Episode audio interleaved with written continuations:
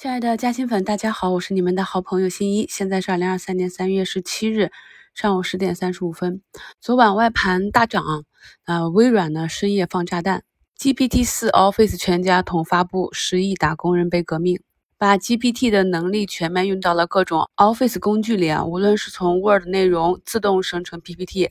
还是 Excel 啊，公式都不存在了。这个被称为副驾驶 Copilot。再一次激活了我们这边数字经济的这个板块。虽然这两天大盘呢是三四千家个股震荡着下行，但是数字经济板块内的个股呢，只是经过了两三天横盘震荡或者轻微的下跌，今天呢有大幅的反弹。像海天瑞声再次封上了百分之二十的涨停。大陆这边核心算力芯片研发公司寒武纪在昨晚发出减持公告之后，股价不跌反涨，接近摸了一个百分之二十的涨停，目前是在百分之十七点九八。这就是在科技板块里面，数字经济和半导体这两个不同的概念体啊。目前呢，市场的主线已经很明确的走出来了，就是以数字经济为一个核心主线。朋友们呢，应该适当的把自己其他板块的仓位找机会呢向主线腾移。我们在去年七八月份给大家做的年终策略会的时候，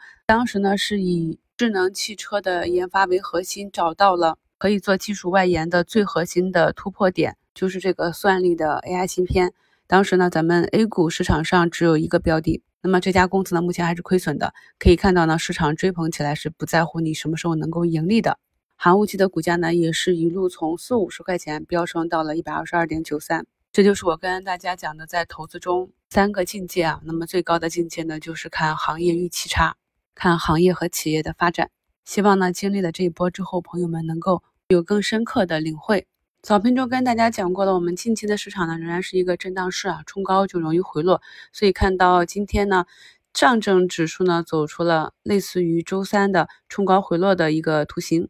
那么市场中的一个主线板块继续大涨呢，就需要抽血其他的板块。本来以为啊，这个宁德时代业绩公布出来，股价呢不涨反跌，能够守住前面三七八那个低点啊。结果今天呢又是再次刺穿啊，走出一个目前三百七十六点一八的一个低点。可以看出，数字经济呢又是抽血了老赛道。近期的重灾区风光储能板块呢，在持续的连续下杀之后，仍然没有止跌的迹象。继续被数字经济这个板块抽血，而像大华股份这种底部走出三个向上跳空的缺口呢，仅仅是调整了两天，回踩了五日线，今天再次创出一个短期的新高。近期这种好图很多啊，大家可以复盘的时候多看一看。看好的板块和个股，在后期股价回踩均线调整的时候，择机去分仓布局。昨天由于国家大基金减持。公告的发布大跌的长川和万业企业，目前呢是才慢慢的有低开去修复。我在近期的节目里呢讲半导体讲的比较多啊，这个板块呢目前是下跌的空间到了，但是整个半导体行业景气度提升的周期还没到，所以我们在仓位布局的时候一定要有一个板块周期的逻辑。在昨天的五评里，跟大家贴图去讲解了我们在做现阶段主线的时候，如何看图去选股，要选择多头趋势完好的，按口诀持股。目前呢，中字头啊这一路走过来，我们可以看到趋势也是没有坏的，基本上都是大家伙啊，上涨一波之后震荡整理，等均线上来继续上冲。而小一点的呢，像中工国际、中油工程这些，弹性就比较好。基本上呢，中字头这个板块可以当做一个趋势板块来对待，趋势不换呢就可以继续关注。对于呢仍在阶段寻底的像医药、医美、军工等其他板块，如果呢没有切换热点的计划，那么在仓位上就要再耐心一点。目前呢，恒生科技指数也是在港股那边百度的大涨的带领下上涨，